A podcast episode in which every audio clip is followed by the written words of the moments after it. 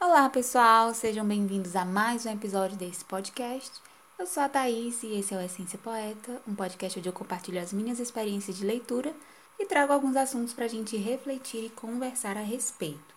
Hoje eu vim compartilhar com vocês uma reflexão baseada na leitura de 1 Timóteo, capítulo 3, versículos 5, 7 e 10, que nessa ordem diz assim: Versículo 5: Porque, se alguém não sabe governar sua própria casa, terá cuidado da igreja de Deus? Versículo 7: Convém também que tenha bom testemunho dos que estão de fora, para que não caia em afronta e no laço do diabo. Versículo 10: E também estes sejam primeiro provados e depois sirvam, se forem irrepreensíveis. Se forem irrepreensíveis. Olha que sério isso! Essa passagem fala sobre os pré-requisitos para alguém que deseja servir na obra de Deus. Primeiro, sejam provados, ou seja, primeiro sejam avaliados, analisados quanto à sua conduta, quanto ao seu compromisso em conhecer a Deus e a viver segundo a palavra de Deus. E para isso, leva tempo.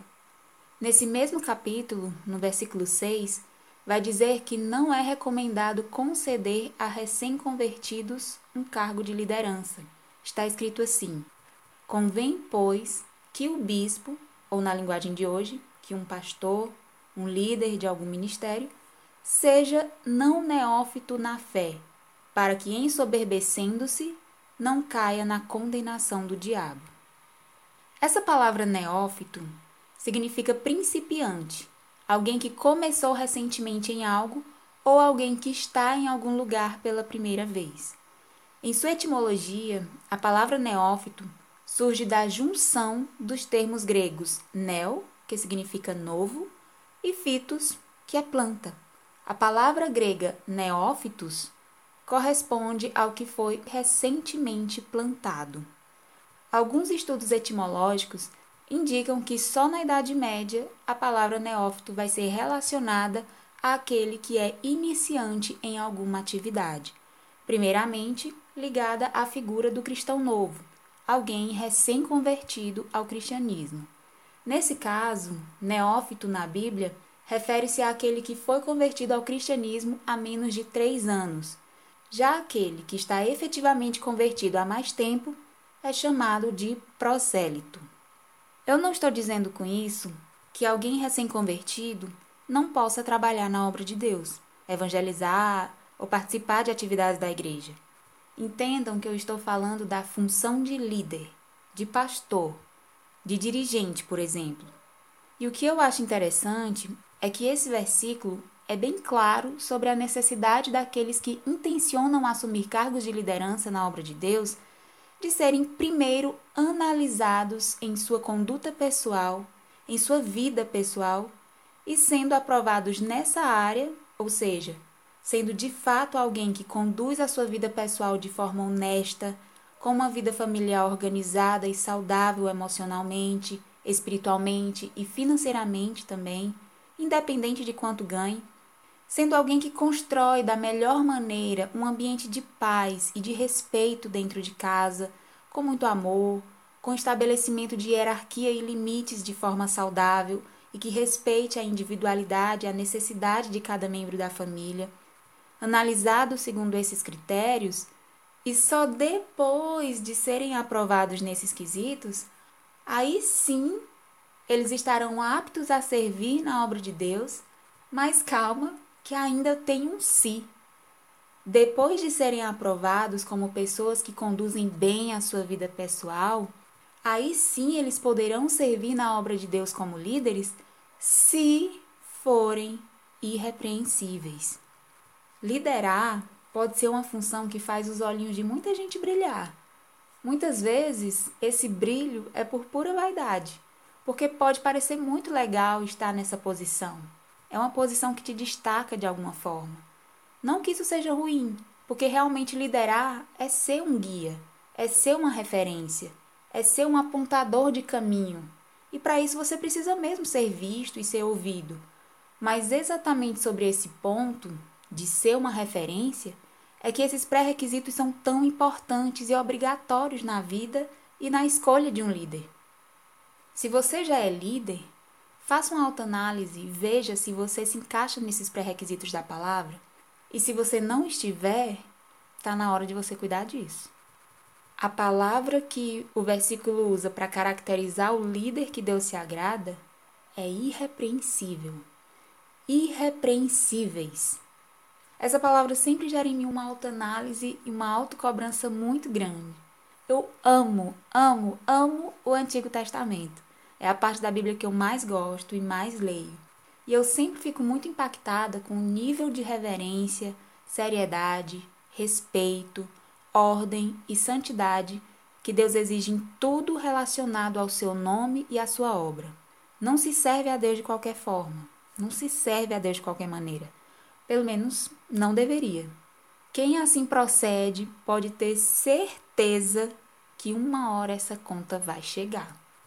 Sansão, Saul, o sacerdote Eli, seus filhos Ofni e Finéias são exemplos de negligência que estremecem a alma quando a gente entende a gravidade do que eles fizeram e quando a gente enxerga o peso esmagador das consequências. Esses exemplos me levam a reflexões muito profundas, não só pelo fato de demonstrarem exemplos práticos de pecados graves contra Deus, mas também porque percebemos que não somos melhores do que eles. Muito menos estamos isentos de agir da mesma maneira se não tomarmos cuidado com as nossas escolhas, com as nossas ações. Como bem diz a palavra em Mateus capítulo 26, versículo 41, vigiai e orai, para que não entreis em tentação. Na verdade, o espírito está pronto, mas a carne é fraca. Ou seja, Sansão, Saul, o sacerdote Eli, todos erraram, e eu preciso vigiar para que eu também não erre como eles erraram. Porque como disse a palavra, o espírito pode até estar pronto, mas a carne é fraca. Precisamos estar em oração e vigilância para que a gente não caia em tentação, para que a gente não fale contra Deus. É por isso que eu amo o Antigo Testamento, porque ele me dá essa real noção do quanto Deus leva a sério a sua santidade e a santidade naqueles que foram chamados para servi-lo. Não existe meio termo. Não existe um pouquinho santo.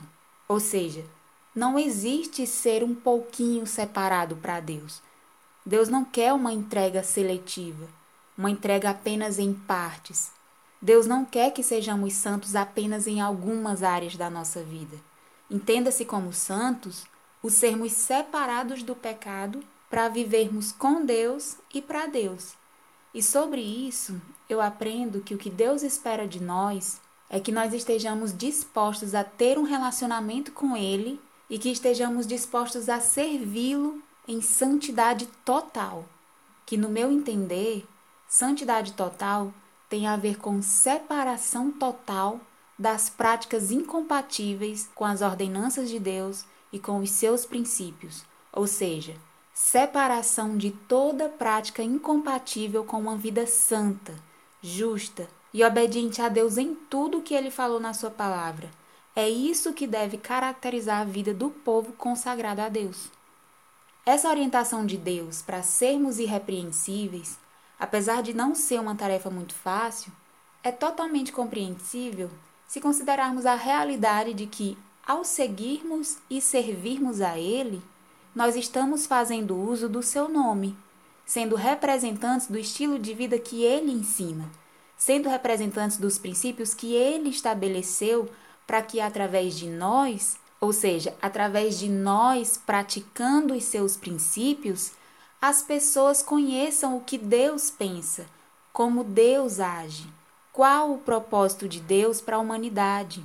Enfim, resumindo, quem decide servir a Deus inevitavelmente se torna uma referência, se torna alguém cujos comportamentos vão ser vistos como tendo alguma relação com o que Deus ordena ou permite, e isso torna essa função extremamente delicada pois podemos estar apresentando a Deus ou os seus princípios de forma errada Ou pior, podemos estar descredibilizando o serviço e a dedicação a Deus, ou descredibilizando a imagem da igreja se nossas ações fizerem as pessoas acreditarem que podemos assumir um compromisso com Deus de forma leviana e acabar por cumpri-lo sem seguir os padrões e os princípios estabelecidos pelo próprio Deus em relação à maneira certa de buscá-lo, ou em relação à fidelidade, em relação à separação das coisas mundanas que ferem a santidade de Deus, etc, etc e etc. Pensando nisso, em relação a cargos de liderança, por exemplo, tem uma passagem em Oséias capítulo 4, versículo 9, que diz o seguinte: abre aspas. Porque como é o povo, assim será o sacerdote. Fecha aspas. Eu entendo esse versículo no sentido de que, se os liderados aprendem e seguem os ensinos e o exemplo do líder, isto é, do rei, o povo acaba fazendo aquilo que o líder faz, considerando que o líder é a referência maior de comportamento para o povo.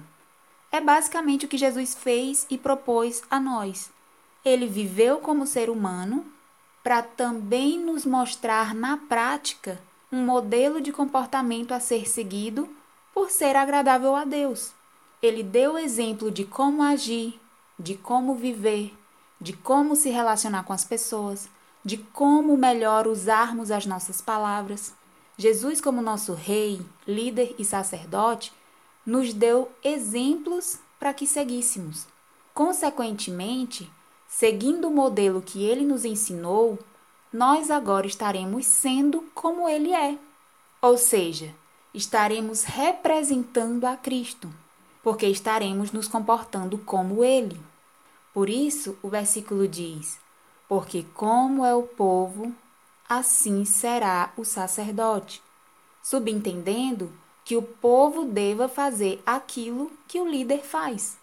E se o povo realmente faz o que o líder faz, então o rei, de certa forma, será como o povo é. É uma forma de representação mútua, por causa da relação direta entre o rei e o seu povo. O rei representa o seu povo e o povo deve representar o seu rei, porque ambos se comportam de maneiras semelhantes. Logicamente que o comportamento parte do rei para que seja imitado pelo povo.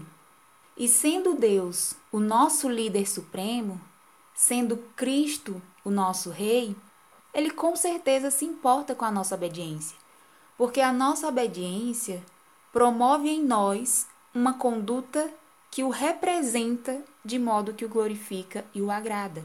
Da mesma forma, ele se desagrada e se ira com a nossa desobediência porque a nossa desobediência ao Senhor resulta em maus passos que profanam o seu nome, uma vez que somos o seu povo, chamados pelo seu nome, e dessa forma, em algum nível, o representamos diante das demais nações. Então, se nós não nos comportamos segundo os ensinamentos de Deus, nós estamos mostrando para as demais nações que declaramos ser Deus o nosso Senhor mas estamos nos comportando de maneira que ele não aprova.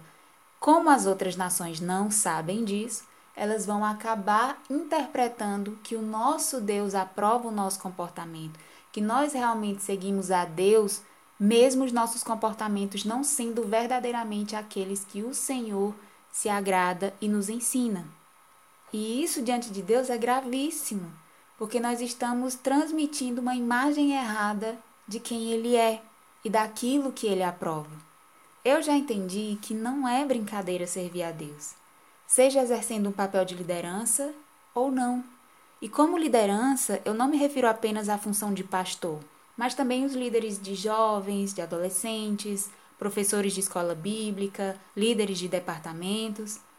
Não apenas os que possuem algum cargo de liderança devem levar muito a sério esse seu papel mas eu acredito que os servos de Deus em geral, com cargos ou não, devem levar a sério o fato de serem todos representantes do reino de Deus. E mesmo que não sejam líderes na igreja, todos nós lideramos as nossas casas de algum modo. Todos nós somos, em algum nível, referenciais de Deus para aqueles que nos cercam. Além de que todos os salvos em Cristo, todos aqueles que são igreja do Senhor em espírito e em verdade, foram chamados reis e sacerdotes. Primeira Epístola de Pedro, capítulo 2, versículo 9, declara: Mas vós sois a geração eleita, o sacerdócio real, a nação santa, o povo adquirido, para que anuncieis as virtudes daquele que vos chamou das trevas para a sua maravilhosa luz. Apocalipse capítulo 1, versículos 4 a 6 está escrito: João às sete igrejas que estão na Ásia. Graça e paz seja convosco da parte daquele que é, e que era, e que há de vir, e da dos sete espíritos que estão diante do seu trono, e da parte de Jesus Cristo, que é a fiel testemunha, o primogênito dos mortos e o príncipe dos reis da terra, aquele que nos ama e em seu sangue nos lavou dos nossos pecados e nos fez reis e sacerdotes para Deus. E nos fez reis e sacerdotes para Deus. E nos fez reis e sacerdotes para Deus e seu Pai. A Ele glória e poder para todo sempre. Amém. Como eu havia dito, fomos chamados reis e sacerdotes, e como tais, devemos viver à altura do mais alto padrão de Deus e viver conscientes de que somos observados como servos de Deus. Somos referências, somos representantes do reino de Deus na terra. E sobre essa responsabilidade de sermos irrepreensíveis, para que assim possamos apresentar o plano de Deus à humanidade através de nossas próprias vidas, eu me perguntava muitas vezes: será possível? Será mesmo possível alguém ser realmente irrepreensível? Seria mesmo possível alguém viver de modo agradável a Deus em tudo, de modo que ninguém tenha absolutamente nada que dizer dessa pessoa em relação à sua dedicação a Deus? Lucas capítulo 1, versículos 5 e 6 me diz que sim. Está escrito: Existiu no tempo de Herodes, rei da Judéia, um sacerdote chamado Zacarias, da ordem de Abias, e cuja mulher era das filhas de Arão. O nome dela era Isabel, e eram ambos justos perante Deus, vivendo irrepreensivelmente em todos os mandamentos e preceitos do Senhor. Quando eu li isso, eu confesso que eu fiquei tão impactada. Imagina ser descrito como alguém que vive uma vida irrepreensível diante do Senhor. Isso é um sonho para mim. Eu realmente desejei isso do fundo do meu coração. Não para ser vista como melhor do que os outros, mas porque isso significa viver uma vida que agrada e honra a Deus acho que até a consciência da gente agradece. Nada melhor do que chegar no fim do dia e saber que você está e permanece em comunhão verdadeira com Deus, agradando ao Senhor. Diante dessa possibilidade real de vivermos uma vida irrepreensível diante do Senhor, eu pensei: por que não tentar? Desde então, essa passou a ser a maior luta da minha vida. Sinceramente, é muito difícil para mim. Eu sempre fui muito indisciplinada. Sempre fui péssima com horários, com regras, com rotina, com organização. E se tem uma coisa que a vida com Deus nos ensina, até porque para tudo e todas as áreas isso é extremamente necessário, é organização, é ordem. Não só porque coletivamente a organização torna as interações e atividades mais claras, compreensíveis, aproveitáveis ao máximo, mas porque individualmente a organização é o que nos ajuda a sermos disciplinados, a sermos constantes, a sermos vigilantes. E sermos vigilantes é de extrema importância se queremos viver uma vida irrepreensível diante de Deus, porque sem a vigilância fica difícil manter a santidade dos lábios, fica quase impossível manter a santidade da mente, do corpo, enfim. E sobre ser irrepreensível, essa palavra irrepreensível relaciona-se a uma conduta inculpável em todas as áreas da vida. conjugal, doméstica, social e profissional. Trata-se basicamente de viver como Deus espera, sem praticar ações que desonrem o nome de Deus. É como Paulo orienta em Filipenses capítulo 1, versículo 27 e Efésios capítulo 4, versículos 1 a 3, que dizem, nessa ordem, o seguinte: Somente deveis portar-vos dignamente conforme o evangelho de Cristo, para que, quer vá e vos veja, quer esteja ausente, ouça acerca de vós que estáis no mesmo espírito, combatendo juntamente com o mesmo ânimo pela fé do Evangelho. Rogo-vos, pois, eu, o preso do Senhor, que andeis como é digno da vocação com que fostes chamados, com toda a humildade e mansidão, com longanimidade, suportando-vos uns aos outros em amor, procurando guardar a unidade do Espírito pelo vínculo da paz. Esses versículos me lembram a importância e a enorme responsabilidade que temos ao sermos chamados para seguir e servir a Deus, representando o seu reino e apresentando a sua palavra e os seus princípios por meio de nossas palavras, ações e relações, ou seja, por meio de nossas próprias vidas. E sobre isso, pensando em como chegar a uma conduta irrepreensível diante de Deus, eu percebi o quanto é necessária a prática da vigilância e do autocontrole. Eis um aspecto do fruto do Espírito Santo extremamente necessário nessa hora: o domínio próprio. Ou seja, a capacidade de se autogovernar, de controlar o que você fala, o que você pensa e o que você faz. Esse capítulo 3 da primeira epístola de Timóteo, que eu citei alguns versículos no início desse episódio, trata muito comigo sobre essa necessidade de possuirmos um testemunho que verdadeiramente honre a Deus como um pré-requisito para servi-lo e para podermos ensinar a outros, ensinando não apenas com as nossas palavras, mas principalmente com a nossa maneira de viver. Além de que um bom testemunho, inevitavelmente, chegará aos olhos e ouvidos dos que estão de fora, isto é, chegará ao conhecimento dos não crentes ou dos que não servem verdadeiramente ao Senhor, daqueles que não conhecem a Deus. E eles não vão ter como contestar a nossa dedicação ao nosso Deus, pois eles não vão ter o que dizer de mal de nós. E se falarem algo, estando nós em obediência a Deus, eles estarão falando contra o próprio Senhor. Em 1 Timóteo capítulo 3, versículo 7, diz que o nosso bom testemunho nos preserva de cairmos em ciladas que nos envergonhariam diante de Deus e diante das pessoas que não conhecem a Deus.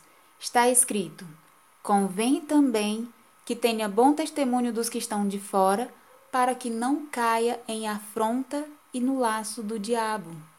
Diante disso, eu percebi que a honra que Deus espera do seu povo coletivamente começa no individual, começa no indivíduo, começa em mim, começa em você, começa na Thaís se autogovernando, ou seja, dominando a si mesma para que tenha lábios puros, pensamentos puros, vida honesta, relacionamentos saudáveis.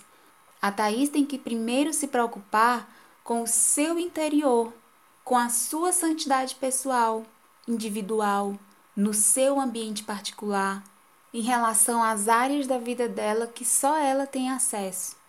A Thaís tem que ser santa onde e quando ninguém mais vê. Porque, ainda que ninguém veja ou saiba, os olhos do Senhor veem e sabem de tudo. E a partir dessa honra diante de Deus em âmbito pessoal e extremamente particular, é que nós então estendemos essa honra para fora, para os ambientes externos, para os lugares que os outros acessam juntamente conosco e nos veem e têm algum contato com a gente. Resumindo, trata-se daquele velho mudar de dentro para fora, melhorar começando de dentro para fora.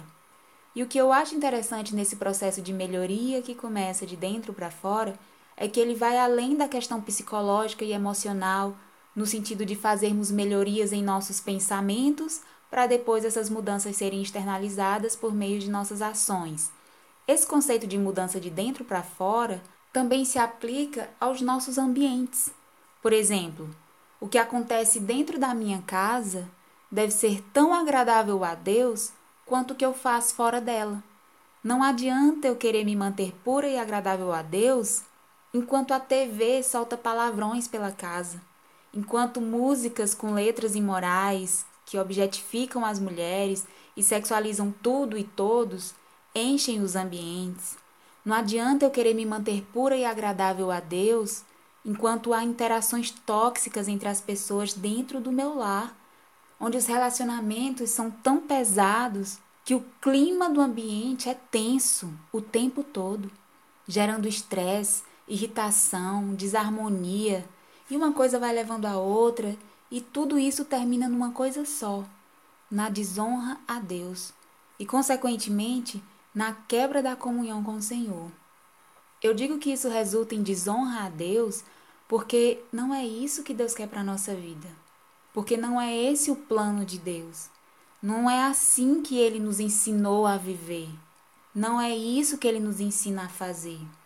Até sobre entretenimento saudável, até sobre o que ouvir, sobre o que assistir, sobre o que ler, o Senhor nos ensina. E sobre os nossos relacionamentos, então, Deus ensina muito sobre mantermos as nossas interações saudáveis, pacíficas, amorosas, respeitosas ao extremo, considerando o respeito ao outro sempre. Se não vivermos assim, não seguimos o que ele nos orientou.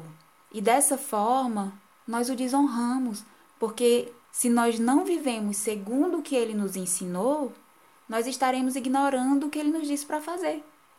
E assim nós desobedecemos. E sem obediência, sem honra. E sem essas duas coisas, não dá para ter comunhão com Deus, muito menos agradá-lo.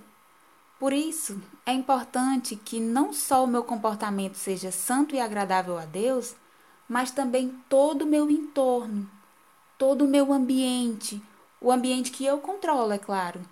O meu quarto, a minha sala, o meu quintal, a minha casa e tudo o que acontece nesses lugares deve estar de acordo com aquilo que agrada a Deus. Porque esse é o objetivo da minha vida: é manter um relacionamento com Deus agradável, sempre em comunhão. O que eu estou falando aqui é sobre estendermos a honra que buscamos prestar a Deus apenas dentro de nós para o nosso ambiente externo, honrando a Deus com a nossa rotina, nos nossos relacionamentos, em nossa vida pública, mas principalmente na nossa vida privada. Existe entrega maior do que essa? Existe desafio maior do que governar-se a si mesmo, verdadeiramente visando honrar ao Senhor em tudo e buscando em Deus sabedoria para administrarmos a nossa casa de forma agradável a Deus? Sendo que em cada casa, em cada lar, vai ter várias mentes pensando cada uma de um jeito, nem sempre vão concordar umas com as outras, mas o importante é fazermos todo o possível para conduzirmos esse ambiente e todos os envolvidos numa mesma direção. Que direção é essa, Thaís? Em direção à comunhão permanente com Deus, em direção a uma vida que honra diariamente a Deus por meio da santidade em tudo, por meio da convivência pacífica e harmoniosa, amorosa, construtiva, que manifesta o fruto do Espírito em todos os seus aspectos, tanto em casa quanto no trabalho, na igreja, na escola, enfim, em qualquer ambiente.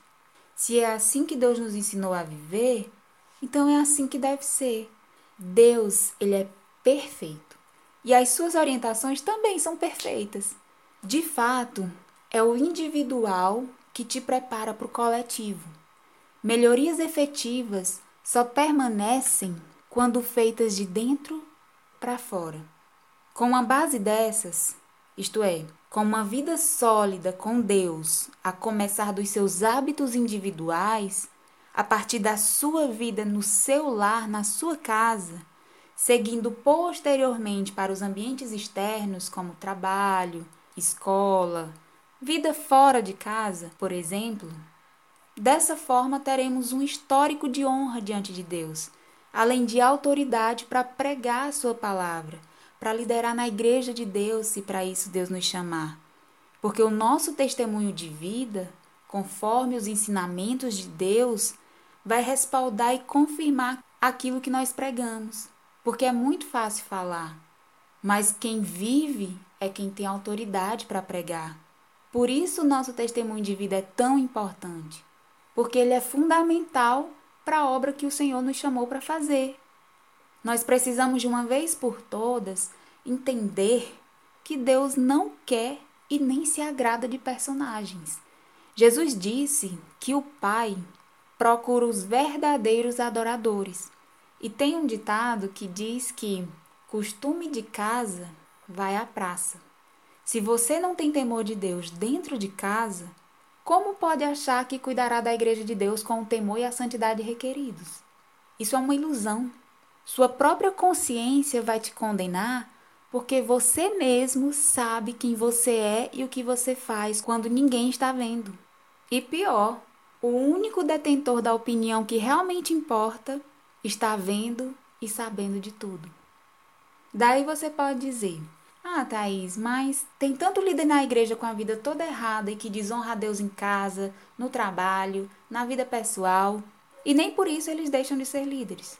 E a minha resposta para isso é: Infelizmente, isso acontece.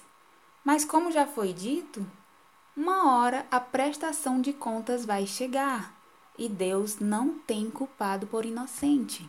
Deus mesmo é quem vai resolver essa situação. E aí vai ser o líder e Deus.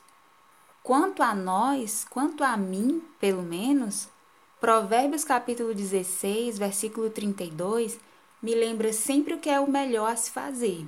Está escrito: Melhor é o que controla a si mesmo do que aquele que toma uma cidade. Na nova tradução, na linguagem de hoje, diz assim: Melhor é saber se controlar do que conquistar cidades inteiras. Ou seja, é melhor eu me esforçar para ter uma vida individual santa e verdadeiramente agradável a Deus, ainda que ninguém saiba, veja ou me aplauda por isso. Isso sim é melhor do que ser aprovado pelos amigos ou conquistar o coração de milhares de pessoas, dos membros da igreja ou quem quer que seja, por causa de uma imagem de servo de Deus, por causa de uma aparência de adorador, por causa de uma máscara, na verdade. Deus me livre disso. No primeiro livro de Samuel, capítulo 16, versículo 7, diz que o Senhor não escolhe nem nos aprova segundo a nossa aparência, Diz assim: Porém, o Senhor disse a Samuel: Não atentes para a sua aparência, nem para a altura da sua estatura, porque o tenho rejeitado. Porque o Senhor não vê como vê o homem, pois o homem vê o que está diante dos olhos, porém o Senhor olha para o coração. Dito isso, eu que sei de mim, vou cuidar em fazer o que eu posso fazer e não no que é responsabilidade dos outros. Eu que respondo por mim, vou cuidar em fazer o que eu posso fazer, que é ser irrepreensível. Pelo menos tentar ser irrepreensível, me esforçar para conseguir esse feito, já que a Bíblia me mostrou que é possível. E do fundo do meu coração, eu espero que você também ao menos tente, porque no final da vida isso é a única coisa que vai importar. A comunhão que você teve ou não com Deus. Se você teve uma vida que agradou ou não ao Senhor, segundo a sua palavra. A respeito de tudo que foi comentado nesse episódio, eu recomendo fortemente um hino maravilhoso do Trazendo a Arca, que eu gosto muito, eu amo essa banda, gente, escutem, conheçam, que se chama Quem é Você? Esse hino me faz refletir muito e eu acredito de coração que ele vai falar com você também. Além de uma letra fortíssima, é um hino muito bonito. Eu vou deixar aqui o link no box de descrição para você ouvir, além de outros links bem interessantes que eu te recomendo a visitar e conhecer. E é isso, meus amores. Eu vou ficando por aqui. Eu espero vocês no próximo episódio. Espero que vocês reflitam e voltem no próximo episódio para a gente continuar conversando e refletindo sobre mais e mais assuntos que nos aproximem de Deus a cada dia mais. Um beijo, se cuidem, fiquem com Deus e tchau!